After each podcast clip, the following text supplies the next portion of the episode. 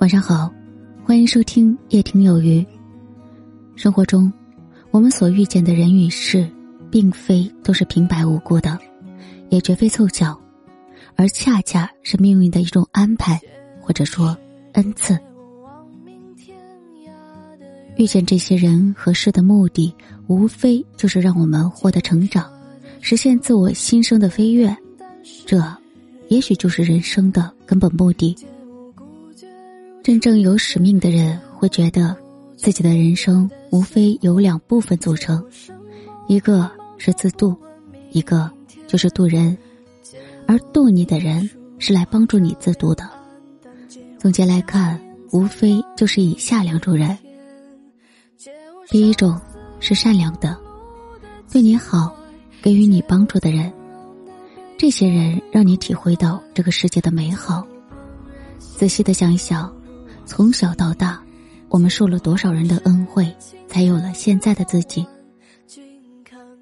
与我们朝夕相处的家人，来来往往的亲朋好友，我们的老师、同学，踏入社会以后遇见的领导、同事、合作伙伴、客户等等，他们都给予我们很大的支持和帮助，给我们带来恩惠。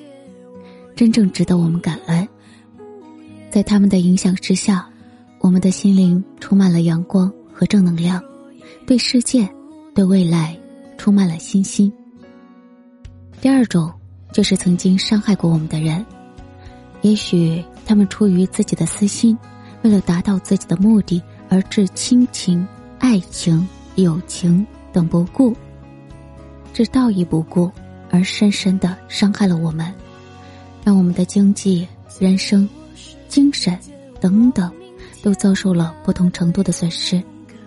当我们正处于痛苦之时，一定是记恨在心，无论如何都想不通对方为什么要这样做，为什么会如此绝情。其实，当我们转念一想，这些伤害我们的人，其实不也是来渡我们的吗？世上的事物都是一分为二的。有善，就一定有恶。正是因为有了恶的存在，才让我们真切的感受到善的美好。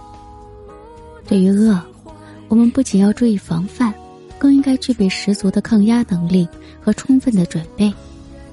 伟大的事业都是在逆境中，在艰难困苦中反复斗争而取得突破的。相信自己，一定可以变得强大起来。感谢收听，我是有鱼，祝您一切都好，晚安。